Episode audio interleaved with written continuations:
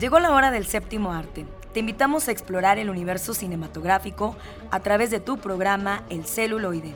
Entérate de festivales, talleres, música de todos los tiempos, ciclos, grandes leyendas, cartelera, adaptaciones, historias, entrevistas, recomendaciones, el eco de las ciencias y mucho más.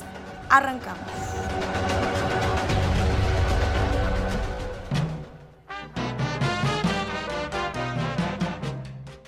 Muy buen provecho, gracias que nos sintonizan, si van eh, a algún destino en el carro o si nos están escuchando en la noche o por la mañana. Deseamos que se encuentren muy bien. Gracias a Eduardo Carrillo en los controles. Por favor, quédense con nosotros. Estamos celebrando 30 años de la película, del estreno de la película de Danzón. Tendremos muchos, muchos datos, música, eh, entrevistas, etcétera. ¿Qué les parece si nos acompañan? Homenajemos al cine de ayer, época de oro. Roberto Gabaldón es considerado como uno de los mejores directores de la época de oro del cine mexicano y su mayor representante en certámenes internacionales. Hoy lo recordaremos en Época de Oro. Bienvenidos. No quise seguir a ninguno de los, de los grandes, que en ese tiempo pues, era Emilio Fernández, Bracho. Bracho era de otro género. Le tiraba más a hacer lo que a mí me gustaba hacer. Yo me, salí del, del Indio Fernández, que dominó él todo su trabajo muy bien e hizo cosas muy importantes. Pero no quise yo seguir ese camino. Y tomé en la palma de tu mano. Argumento de despota. Amigos Radio Escuchas, muy buenas tardes. Excelente sábado de cine para todos ustedes. Qué bueno que ya están con nosotros en su sección Época de Oro del programa El celuloide. Hoy vamos a recordar la trayectoria del gran director Roberto Gabaldón, quien hubiera cumplido años en este mes de junio. Algunos en el medio cinematográfico lo apodaban el ogro por su manera de dirigir a los actores en el set. Incluso en una entrevista, don Ignacio López Tarso comentó que cuando lo invitó a integrarse al elenco de Macario, él le dijo, no te preocupes, mucha gente me tiene miedo, pero yo solamente me enojo con los tontos, con los que no me entienden. También contaba que la producción de Macario, para que no tuviera tanto problema al subir las calles empinadas de Tasco, le colocó madera de balsa. Pero don Roberto Gabaldón, que siempre era un perfeccionista, buscaba transmitir credibilidad en sus personajes en la pantalla. Y él quería que se notara el esfuerzo de Macario al cargar toda la madera en sus piernas y en su cuello. Por eso ordenó que le pusieran madera real. Roberto Gabaldón es considerado uno de los mejores directores mexicanos de todos los tiempos y uno de los principales exponentes de lo que se ha llamado melodrama social en la cinematografía nacional. Este prolífico director, autor de 48 largometrajes, incursionó en el cine escalando todos los peldaños que le dieron experiencia y le enseñaron los diferentes oficios del quehacer fílmico, hasta llegar a dirigir su primera película, La Barraca, en 1945. Ópera prima basada en un texto de Vicente Blanco Ibáñez, con la que despuntó su carrera y por la que recibió un Ariel siendo el primer director mexicano galardonado con ese premio. Reconocimiento que se repetiría en varias ocasiones a lo largo de toda su trayectoria fílmica. Las películas más conocidas de Roberto Gabaldón las realizó junto a grandes personalidades del séptimo arte, como los cinefotógrafos Alex Phillips, Gabriel Figueroa y el escritor y guionista José Revueltas, el músico Raúl Lavista y estrellas de la gran pantalla como María Félix, Dolores del Río, Pedro Armendáriz y Arturo de Córdoba, con quienes el cine mexicano alcanzó niveles internacionales. Si bien su cine apuntó hacia el melodrama, Gabaldón trabajó diversos géneros como el policiaco, el musical, el fantástico y el drama rural. También realizó un ciclo de western ranchero con el actor Antonio Aguilar. Entre sus películas destacan títulos como La otra, La diosa arrodillada, En la palma de tu mano, El rebozo de soledad, Sombra verde, Camelia, La escondida y Miércoles de ceniza. Fue estimado en su tiempo como el mayor representante del cine mexicano en los grandes certámenes internacionales de Cannes, Venecia y Berlín, siendo precisamente su película Macario, protagonizada por don Ignacio López Tarso y Pina Pellicer, ganadora del premio a la mejor fotografía en Cannes y la primera en ser nominada al premio Oscar de la Academia en la categoría de mejor película en lengua extranjera. Por esta actuación, López Tarso fue premiado como mejor actor en el San Francisco International Film Festival.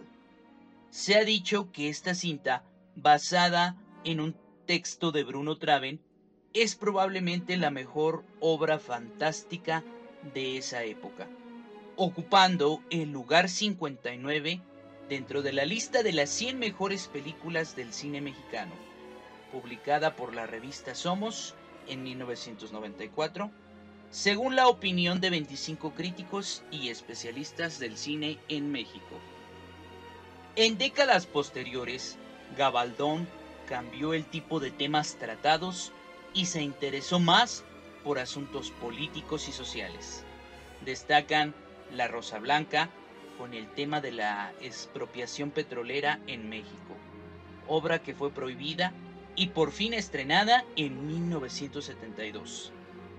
Días de Otoño, El Gallo de Oro, obra de Juan Rulfo, cuya adaptación la realizó junto a Carlos Fuentes y Gabriel García Márquez. Y Doña Macabra, entre otras. En España realizó tres películas. Don Quijote cabalga de nuevo, La madrastra y La playa vacía. Su última cinta fue Cuando tejen las arañas en 1979. La filmografía de Gabaldón ha sido reconocida en diferentes foros internacionales. En 2011, la Cinemateca de París exhibió varias de sus películas. Ese mismo año, el Museo de Arte Moderno de Nueva York realizó una retrospectiva titulada Roberto Gabaldón, Night Falls in México, teniendo como objetivo presentar la dualidad de la sociedad mexicana. Por un lado, el campo y las zonas rurales, y por el otro, el caos de las grandes ciudades como la capital del país. El Festival de Cine de San Sebastián también dedicó su edición 67 al cineasta mexicano, proyectando una veintena de sus películas. Don Roberto Gabaldón declaró en una entrevista lo siguiente. Yo empecé a ser asistente de director con Gabriel Soria, que fue un director muy famoso de esa época. Hizo películas muy importantes y le aprendí mucho. También aprendí mucho de Chano Urueta, de Fernando de Fuentes y de muchos otros directores a los que asistí. Entonces, tuve una gran práctica en materia de dirección y la compenetración de toda la parte técnica, de toda la aportación de los técnicos, que es tan importante como el reparto mismo. Esas personas, esos técnicos y trabajadores manuales, son realmente los que ayudan a hacer la película y colaboran en una forma muy amplia y eficaz. También colaboré en muchas ocasiones como coadaptador de películas. Uno se forma con el interés de estar en la industria y de aprender en los pocos medios que teníamos para aprender y los muy personales, que era consultar libros de cine y analizar películas importantes. Con la adaptación comenzó mi relación con José Revueltas y con Jack Wagner de Estados Unidos. Hicimos una muy buena amistad los tres. De Revueltas ya tenía antecedentes hacía tiempo, por lo que leía de él, por sus inquietudes de tipo literario y de toda clase de inquietudes ideológicas también. Yo soy Alex Jara. Continúen sintonizando su programa El celuloide en la señal de Radio Universidad.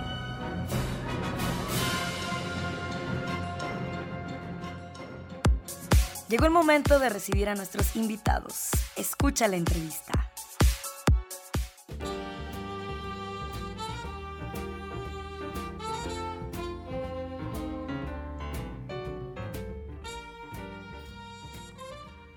Seguimos con más aquí en el celuloide. Centro Cultural Cuco Machorro nos visita. Nuevamente Fernando Betancur nos complace compartiendo un poco acerca de los contenidos o la riqueza con la que cuenta el Centro Cultural.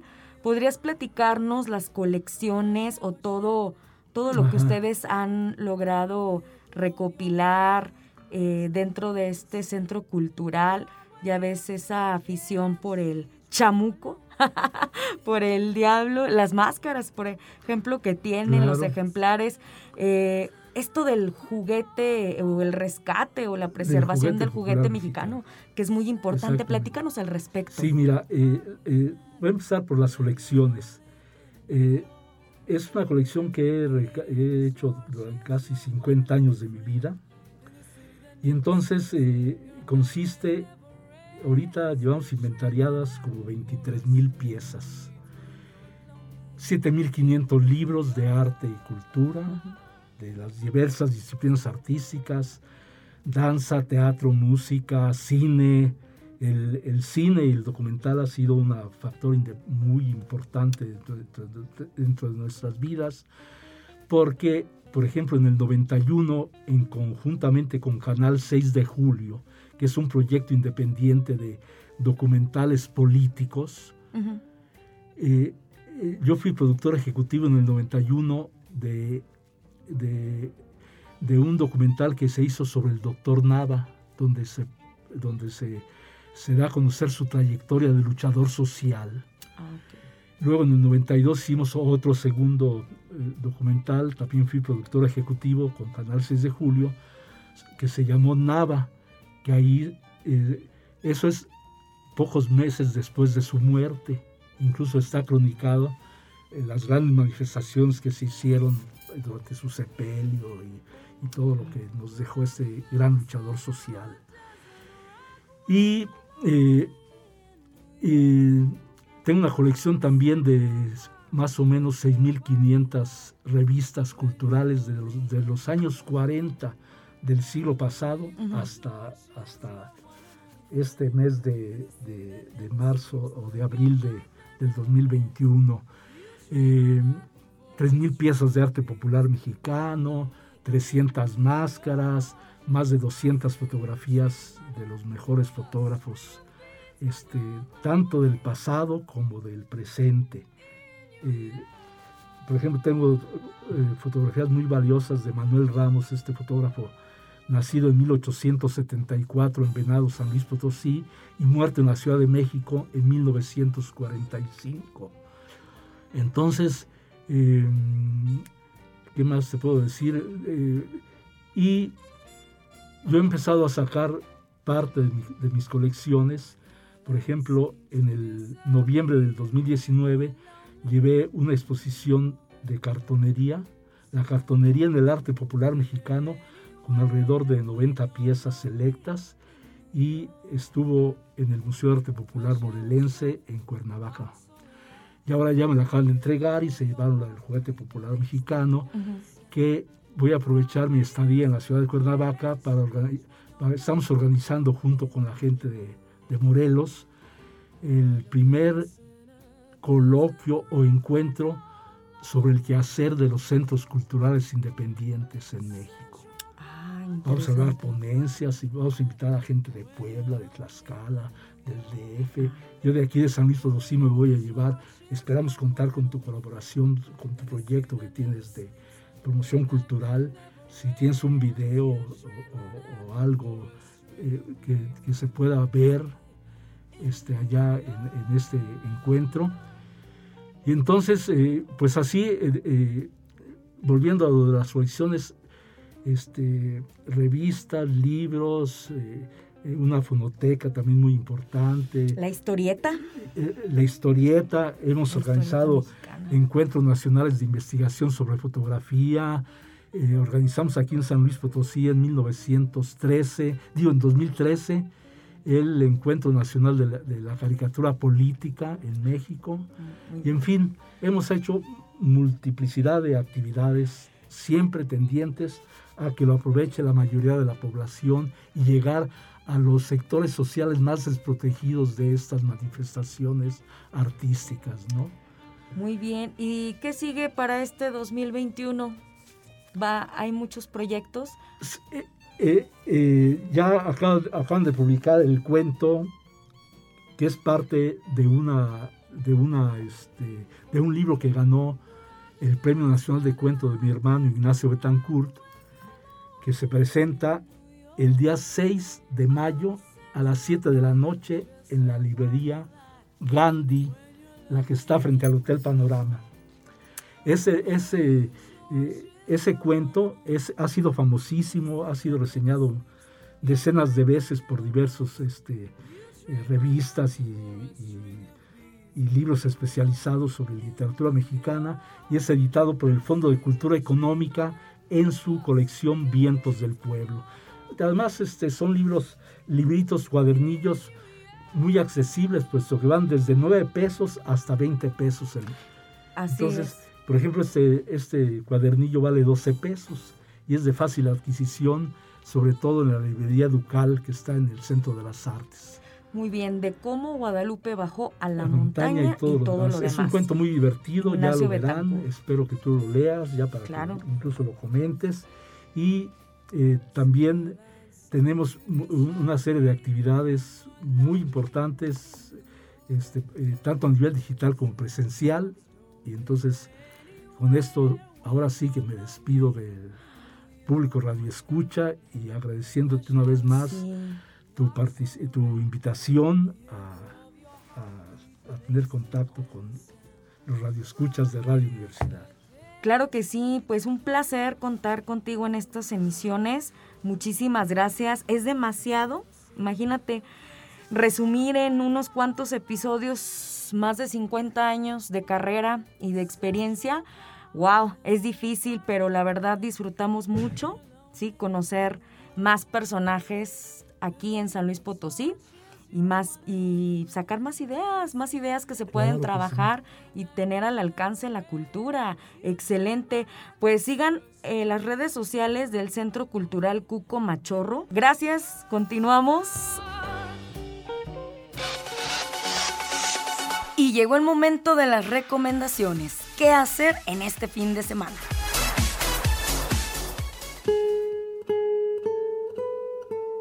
Buenas tardes a todos y todas. Este es Miguel Ángel Leija de Cinema Cuarentena y aquí les traemos la recomendación de la semana.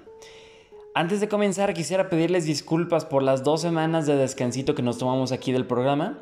Tuvo que ver todo con cuestiones laborales, pero, eh, pero ya estamos aquí con más ganas que nunca y con muchas, muchas más recomendaciones de películas para que tengan por ver. Eh, pues muy bien. Para comenzar, quisiera recordarles que nos encontramos participando en el reto Cinema Cuarentena que para los que son nuevos consiste en una lista de 52 películas, cada una con perdón, de 52 diferentes categorías, una para cada semana del año, en donde iremos recomendando diferentes géneros de películas, este, directores en específico, décadas, movimientos fílmicos, etc. Así, para tener contenido de todo tipo aquí en este programa. Dicho esto, esta semana recomendaremos un género en específico, fue uno de los más famosos durante todo el siglo pasado, en especial en Hollywood y en Italia con el spaghetti. Eh, ahora hablo porque, ahorita digo por qué spaghetti, ya que el género del cual platicaremos es el western.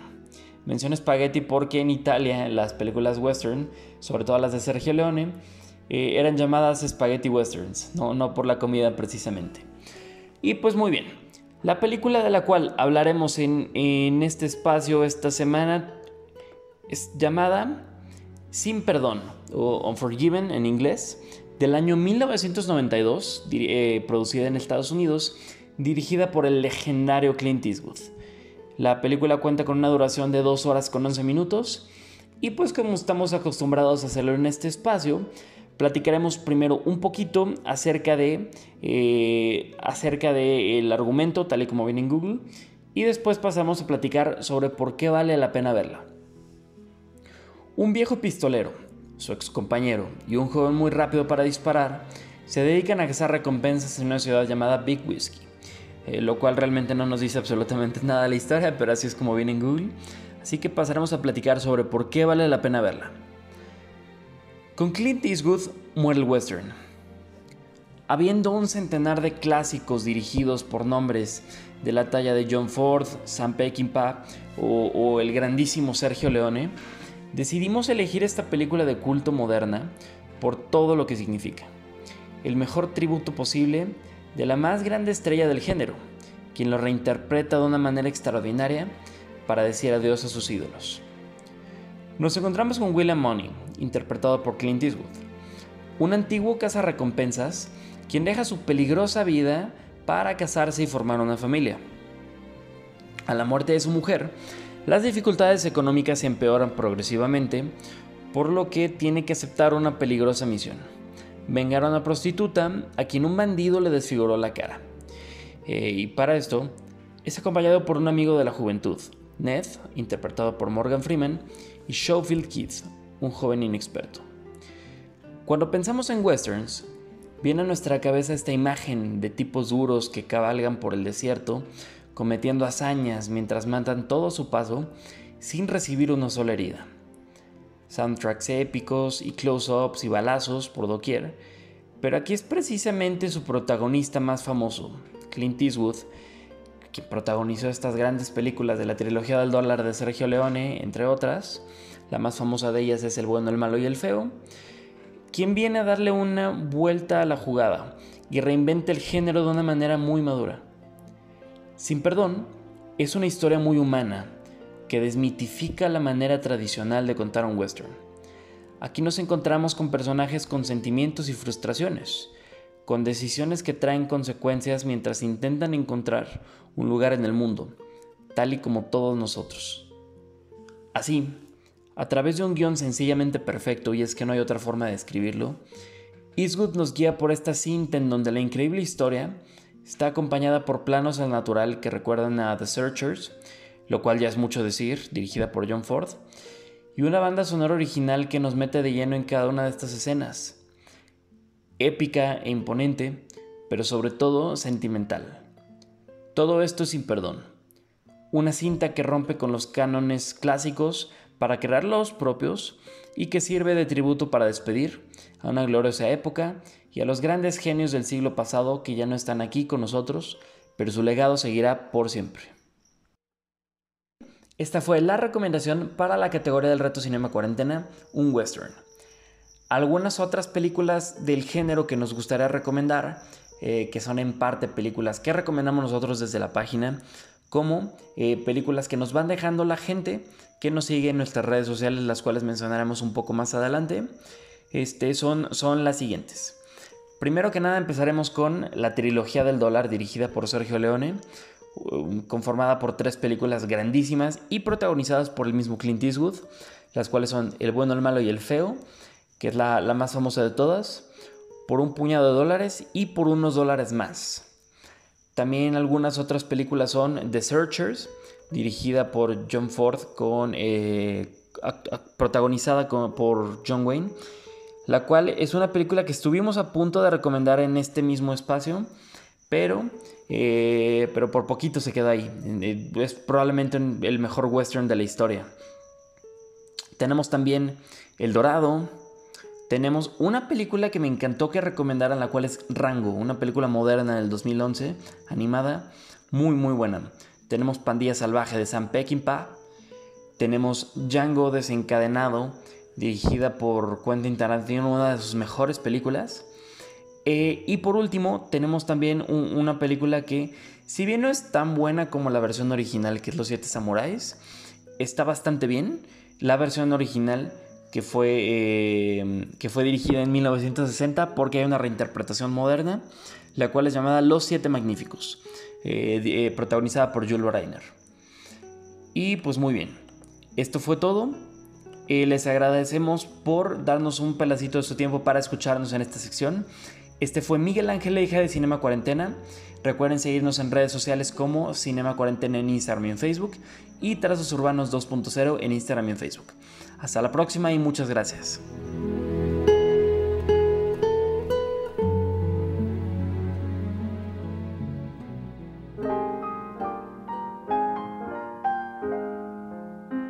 Bienvenidos a la sección de ficción, cómics y otras rolas donde ahondaremos en elementos de la cultura nerd.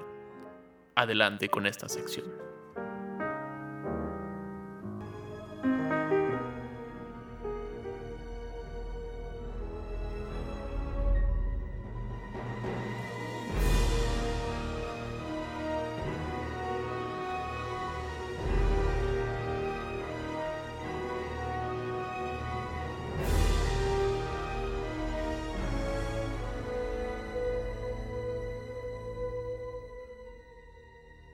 Todos, bienvenidos al lado ñoño del celuloide. Me acompaña Carlos Bendía, Lalo Carrillo en los controles. Yo soy Oscar Ramírez y hoy queremos compartir contigo el Pico de Dante. Un pueblo llamado Dante's Peak en España, Dante's Peak, la furia de la montaña en Chile y solo la furia de la montaña en Venezuela. Una gran película para aprender sobre volcanes, tierra, explosiones, lava, sismos y un montón de ciencia alrededor de una romántica y tormentosa relación entre Linda Hamilton y Niels Prosban, este, donde él es un geólogo. Ella es la alcaldesa del pueblo donde ocurre este pico de Dante, que es un volcán medio dormido en el pueblo que le da una vista maravillosa. Y inicia esta película con eh, una bienvenida a la nueva. Este. el, señor que le va a meter lana al pueblo. Eh, eh, es como el proceso de renovación de un pueblito en donde esta alcaldesa logra que una magnate invierta, ya le metió como a la publicidad y entonces una entrevista, una revista de Estados Unidos lo cataloga como el segundo mejor pueblo para vivir con menos de 20 mil habitantes. Entonces están como, eh, como comunidad, están pasando este proceso de re, Sí, como de, modernizarse, de segundo aire. para que pueda seguir viviendo en este pueblo. A lo cual, este, Pierce Brosnan, Pierce Brosnan. El 007. El 007 de GoldenEye. De, de tus mamás. Ese que seguro una de tus tías te era el sueño platónico en la pantalla. Este, un gran geólogo con un tormentoso pasado porque este, ha perdido a la que sería su mujer, estaba a punto de declarársele a su mujer, a su entonces novia, que también era una geóloga, mientras en un accidente volcánico pierde la vida. Le cae un meteorito del agua ardiendo este, estrepitosamente eh, dentro de una camioneta. Una escena bastante violenta para un arranque de película, porque esto ocurre en menos de los 10 primeros minutos. Pero la historia comienza en el pico de Dante, donde misteriosamente está pasando como sus vacaciones. no, más, bien como, como que lo, lo, lo, sacan de sus vacaciones, que como que no entiendo muy bien la relación que tiene con Está medio raro con su jefe. Con su jefe, porque eh, eh, es esta persona como obsesionada, ¿no? Como, como dándolo siempre más del 100%, porque pues su relación con los volcanes ya es personal, ¿no? O sea, eh, es, esto, en esta ocasión cualquier actividad sísmica que, que, tenga uno es como de, no, voy a ir y voy a tratar de evitar que cualquier gente se muera. Sí, porque además se lo tiene todo bien medido, ¿no? O sea, si ve árboles quemados es por alguna razón en el aire se siente alguna extraña cosa, esa es otra razón. Y todos estos pequeños este, pistas, pistas indicios. que está despertando el pico de Dante y nadie le hace caso porque pues lo quito de vacaciones, no vacaciones, que me gusta mucho porque, bueno, él es un científico. Y todo el mundo le cree porque es un científico.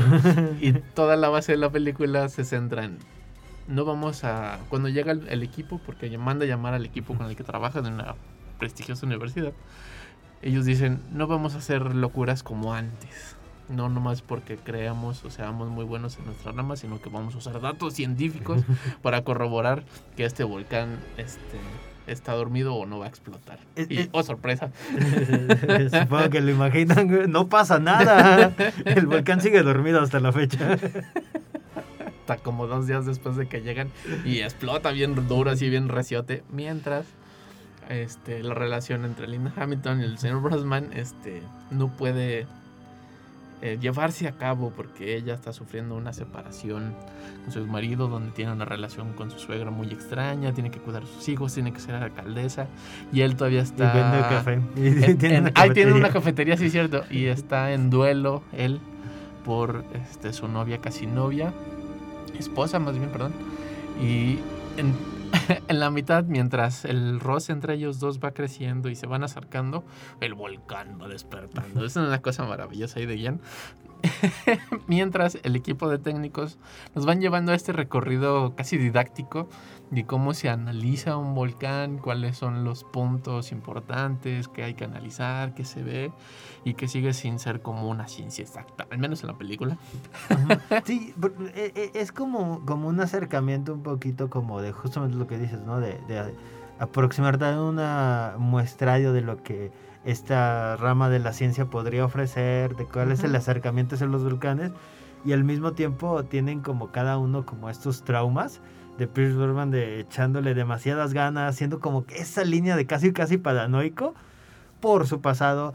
Eh, su jefe que es como de, mira, no voy a mover nada hasta que esté 100% seguro porque yo ya he tenido estas equivocaciones y, salen, salen perjudicados. y todo, ¿no? Ajá, los pueblos al tener esta etiqueta de, uy, va a estallar un volcán.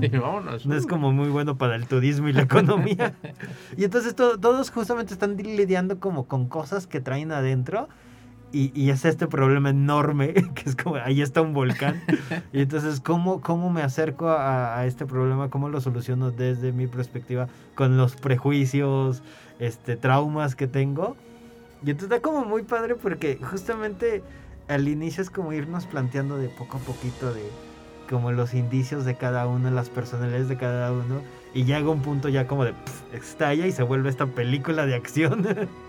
Y ni tanto, me siento más bien que es como una película de supervivencia. Porque cuando ya está activo el volcán, explota el volcán, empieza, pasan todas las fases. Como pues sigues la, la dinámica esta de la didáctica de cómo funcionan los volcanes, que está padre. Y se enfrentan a la abuela, que era la señora este, más vieja del pueblo que no se quiere ir de su casa porque la montaña este, la quiere y ella conoce la montaña y sopas. Este se le quema ahí la casa, tiene que, spoiler, sacrificarse su vida para poder salvar a su familia y hay una serie ahí como de puntos donde se van reconciliando todos con sus propios demonios, sus propios temores, sus propias críticas que le tenías hacia los demás y terminan dentro de una cueva hasta poder ser rescatados, sino ni más ni menos que por la tecnología de la NASA, que durante gran parte de la película le estuvieron quejando de ella misma con un robot que no puede funcionar como se espera porque tiene un, un módulo especial este, generado por la NASA que les estorba. Por eso este último el que los vuelve a rescatar y se vuelve en esta idea como de supervivencia de Pierce Brosman, tú tenías razón. Antes pensábamos que eras un loquito paranoico, pero tenías razón. Y todos se van dando cuenta como de sus errores y va cerrando cada uno su etapa después de la tragedia, porque no deja de ser una tragedia y se vuelve una película un poco extraña. Como que no acaba de definirse su, su, su género porque digo, no, yo no la siento tanto como de acción, a diferencia de la otra, que está en su contraparte, que sale en el mismo año, que es este Volcano, que creo que es todo lo opuesto de esta ah, otra película, ¿no? Sí, sí, sí. si la comparas con otras películas, sí es esta película, El Pico de Dante se va un poquito más a, a este drama de entre los personajes, las interacciones y, así como más o menos. Pero sí llega un punto en donde, bueno, yo lo estaba como checando y es como de, bueno, pues entonces, ¿a, qué hora empieza como la, la acción? Y una vez que empieza ya se vuelve este persecución constante en donde ahí viene ahí viene la lava córrele. Ah bueno y que aparece como de la nada de pronto sale por las ventanas sí como de película de slasher que de repente el asesino ya llegó a la casa. sí, se vuelve como una parte como de terror porque es cuando está todo lleno de ceniza recuerda como mucho a Silent Hill. Y justamente está este terror de que no se ve nada, nomás hay luces que aparecen por la pantalla por todos lados, unos niños que se aventaron a ir a buscar a la abuela que no se quería bajarse de la montaña, este, una presa que se rompe, que no sé de dónde salió la presa de pronto. Ah, es que, es que eh, eh, el pico de Date es el pueblo peor ubicado del mundo, está a los pies de un, de un volcán pero eh, alrededor lo, lo, circunferencia, ¿cómo se dice? Está rodeado. Lo rodea, perdón, este, por un río imposible de cruzar. ah, sí, solo hay un puente Solo hay un puente. Y, eso que el puente no aguantaría si no tuviera la presa, ¿no? Entonces es como el lugar como peor para vivir. Si me parece como correr. me parece un guion muy padre, muy divertido, porque todo está justamente diseñado para la tragedia y funciona, ¿no? No hay cosas como tan sacadas de, la manga, sino más bien es poquito jugar con la película. Pero este sí se centra como mucho en enseñarnos, creo yo, en, de, pues sobre volcanes, la tierra, qué mediciones se deben de hacer y qué, pues, qué cosas debemos de tener cuidado. A mí me gusta mucho como las referencias que hacen a todos los volcanes que han explotado hasta, hasta 1997, porque hacen unas bromas muy feas y como muy oscuras sobre las explosiones de los volcanes mientras nos van preparando que va a explotar este volcán. Ustedes ya la vieron, la pueden ver en la plataforma de Netflix, si no, la pueden volver a ver, nos pueden comentar también sus opiniones, comentarios, ya saben, en nuestra página de Facebook estamos como El Celuloide y también pueden escuchar este programa y los anteriores si nos buscan en Spotify, estamos igual como El Celuloide y ahorita nos estás escuchando a través del 1190 de AM. Continuamos con más.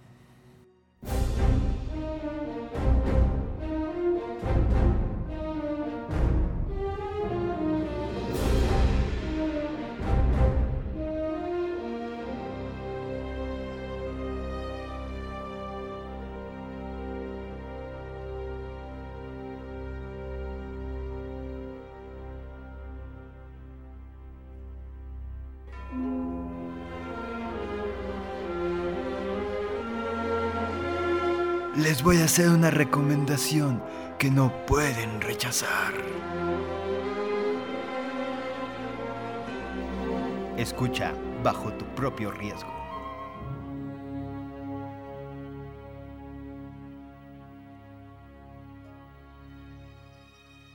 Hola amigos y amigas de El Celuloide, en este episodio está que arde. Porque, viene el volcán. Seguimos hablando de películas de volcanes. Yo soy Carlos Bendía, me encuentro aquí con Oscar. ¿Qué onda? Y el día de hoy en esta parte de...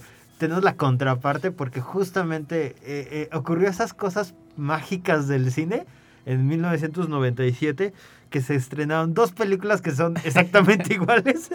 Sobre el mismo tema. Sobre el mismo tema, como con la misma dinámica de este héroes de acción de los noventas. Cierto. Peleando contra volcanes.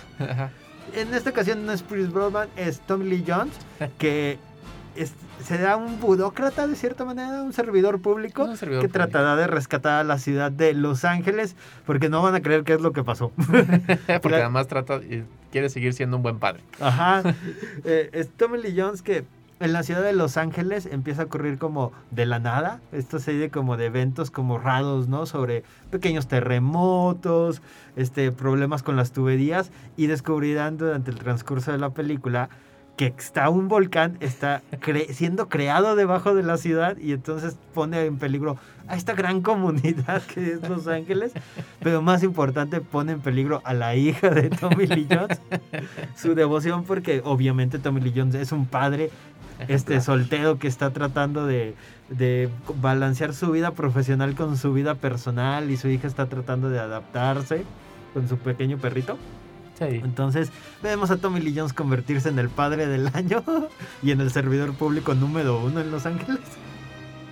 Es padre la película. Este, como decía, no es viene de esta como gran agenda después de grandes devastaciones por terremotos, sismos y había como una línea que decía que era causado por las placas teutónicas, por el movimiento de, estas placas y un montón de situaciones que me gustan la película, descubren la palabra magma o lava, porque es como muy importante porque Tommy Lee Jones va e investiga esta que no funciona el metro, están estos sismos, y empiezan a ocurrir un desorden en las tuberías y todo es como de ah, otra vez se, se, rompió algo aquí. Pero hay una geóloga a la cual nadie le hace caso, solo Tommy Lee Jones, y le dice es que esto es lava y el otro, ¿qué? Magma, y se queda, ¿qué? Sí, no, no, coinciden que, que pueda existir eso este, en una Los ciudad, Ángeles. ¿no? En Los Ángeles. ¿Qué le ha pasado de eso, eso es cosa como de cosas de las montañas. Como en el pico de Dante. Como en pico de Dante. Que sí ocurre en una montaña ficticia. Sí, es, padre esta, como esta situación como... A mí me gusta de cómo llevamos al extremo la, la ciudad de Los Ángeles. Porque a la par de esta suma como de acontecimientos que van, que van a desencadenar esta erupción en medio de Los Ángeles, vamos viendo la gente que se está haciendo millonaria construyendo edificios, los hospitales, la ciudadanía y un montón de pequeños este, momentos de la ciudad como muy casuales que luego serán el punto de acción para la película. Sí, este como que es una película que, que, va muy, muy de la mano de su locación. Sí. O sea, sí fue como de vamos a poner Los Ángeles y, y no tanto como en esta sensación, digamos, como el Día de la Independencia, ¿no? Que lo que quisieron poner era más como hay que hacer explotar la Casa Blanca o el paisaje de Nueva York. Más que eso aquí es como de, ok, ¿qué, ¿qué podemos sacar de Los Ángeles? Y entonces es una representación de esta comunidad, de hasta las tensiones raciales que existen. Sí, sociales que hay. Ajá, de los pequeños problemas y del mismo sistema que, que, trata de mantener a la ciudad. Porque es una película que va mucho con la burocracia. con, esta idea de Tommy Lee Jones no, es un servidor público. sí, Tommy Lee Jones no nos salva, sino las dependencias gubernamentales, ¿no? sin, llegar a ser como Shingo Godzilla, pero va como poquito de la mano. Mucha parte de la película está en el centro de control, en el cuarto de guerra, donde solo están marcando bomberos. Y, gran parte de, las películas, de la película de los diálogos ocurre justamente en este grupo de gente de bomberos, policías, el de protección civil, para ver qué vamos a hacer porque no van a romper la cadena de mando y, y, no van a hacerse responsables por lo que el otro departamento debe ser responsable. no, no, no, eso es de transporte. No, no, no, no, no, esto es de tuberías y no sé qué. Sí, ah. sí, sí, o sea, sí, sí son como, como muy delimitantes de, yo solo soy un bombero, o sea, yo, yo solo puedo apagar el fuego. El que controla el tránsito es el, policía de tránsito. Entonces, esta dinámica que, que, que, en ciertos momentos también llega a ser como antagonismo, porque es como de ah, yo no te voy a creer, porque si mi jefe me dice este, que no, pues es no, ¿no? No te voy a ayudar, necesito el papeleo, necesito que tu jefe me le avise a mi jefe para que yo te pueda ayudar. Es una película de acción Godines. Sí, sí, es súper, súper, súper. Porque eh, es una película que toma a, a estos héroes este, de, de la vida cotidiana y los lleva como a situaciones extremas de esos que pensarías de que no hacen nada y que solo están viendo un monitor y que, que van a estar cuidando el tráfico, aquí se pone un punto para qué sirven todas esas dependencias, ¿no? Claro que Tommy Jones es el que lleva la batuta junto con la geóloga, porque la ciencia ante todo, mientras va este, rompiéndose la ciudad, explotando lava, quemándose coches, todo arranca en esta parte que se llama la brea, y justamente hay unos pozos de alquitrán. brea. Y donde brea, que es donde empieza lo extraño y empieza a calentarse y se calienta de una forma exponencial y explota la brea y se hace todo un relajo y todo va siendo un caos tras otro y solo se trata, bueno, no solo, sino que se trata de ir resolviendo los pequeños problemas. Estos pequeños momentos, ¿no? Sí. Porque a diferencia de, del Pico de Dante que, que, mencionabas que era como un poquito una película de terror, ¿no? Que de repente pum, ocurre algo. Acá es, es un antagonista o un villano bien lento Es como de sale y entonces se empieza a crecer, ¿no? Como, como la magma se mueve. Sí, es como una versión moderna de la mancha voraz. Exactamente. y entonces, pues obviamente, pues el primer acción es como pues, te haces para atrás, ¿no? Pero llega un punto en donde, ay, llegó a una escuela, ay, llegó a no sé dónde. Cuando casi quema el vagabundo. Casi quema un vagabundo. E, el, el, Godín este que, que, viaja al metro y que rescata. Ah, sí, el jefe de transporte. El jefe de transporte. Que además está todo parchado de nicotina porque quiere dejar de fumar. y rescata a los trabajadores del metro que se quedaron este, atrapados. Entonces es mucho esta como situación de hay un pequeño problema y como lo resuelven pero no están pensando a futuro qué es lo que va a ocurrir porque pues, solo están parchando cosas conforme va avanzando la lava y se va volviendo como más y más grande. Y hasta el final sí lo resuelven, ¿no? De una forma este estilo Hollywood. Sí, como muy de ingeniería civil con explosiones y, y, helicópteros. Pero justamente es una película que va partiendo de, ay, me quedé encerrado e, en, el subterráneo. Sí, como cosas bien normales, entre comillas. Y terminan con edificios explotando. y La ciudad todo un caos, el sistema médico casi colapsando. Ajá. Y, es, una, es un guion que está padre porque te va dando historia a los personajes que tristemente van a morir o van a tener un, un desarrollo, un desenlace este, trágico. Sí son, Son, este viñeteo, ¿no? O sea, como si, recuerdan la de Crash, este que es, creo que en Los Ángeles también y estas historias se van entrelazando hagan de cuenta que es como parecido ahí. sí, no sé que es más superficial. Ajá, claramente. O sea, obviamente no, no, no es como tan denso y profundo. Pero es como que el señor que va apareciendo al inicio de la película y que tú crees que solo es un extra ahí, pues termina siendo como parte de otra cosa más adelante y ya después lo abandona.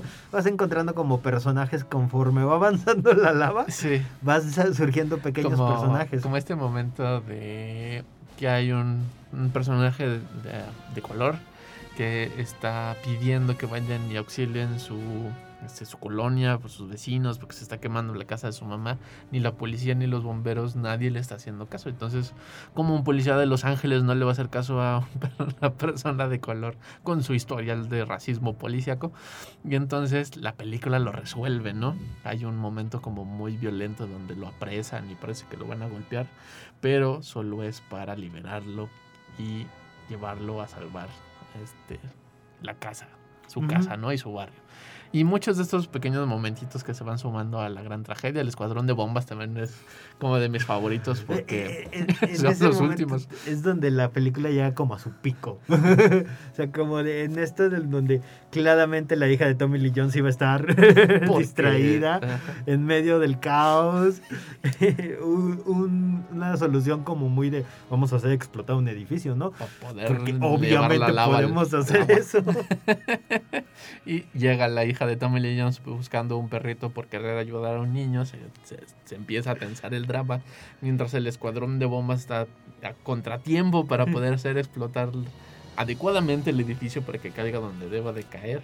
Pero hay un pequeño temblor y entonces uno de los este, especialistas queda atrapado, pero su compañero en armas se queda con él porque son compañeros y no va a poder vivir sin él. Y explotan con todo el edificio. es, es una película que sería como un en vez del bromance, este, como un Godi romance. porque todos son como de. Todos, los que mueren son trabajadores. Ajá. Y, y, pues es con el que tomo café, ¿no? ¿Cómo te voy a dejar aquí? O el de, no, no, no importa que eres de otro departamento, yo vengo a salvarte y aquí me voy a quedar contigo. Es como, se mucho como de. lava y... Budócratas que aman budócratas.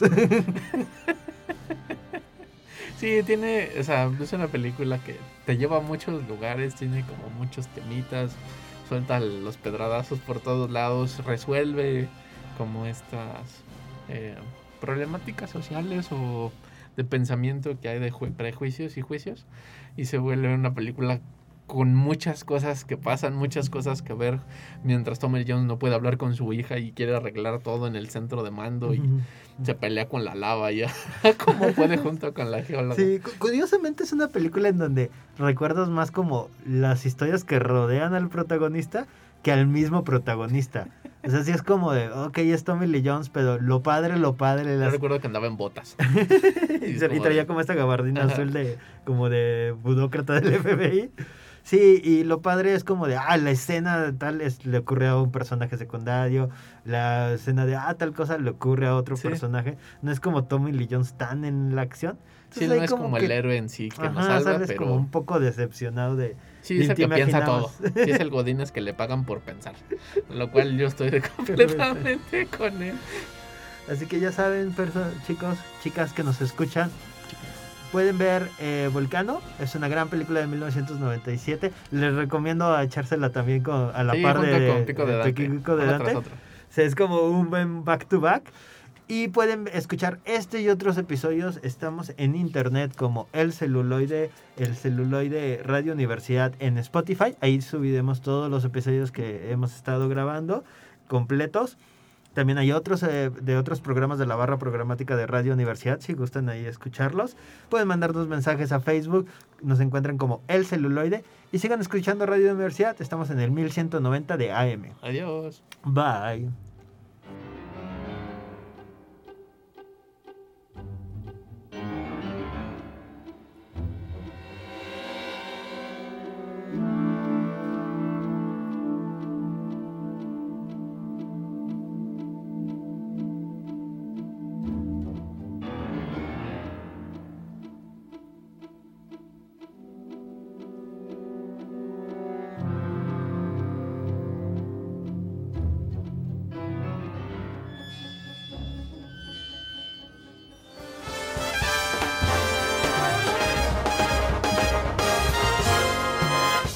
Esto fue El Celuloide.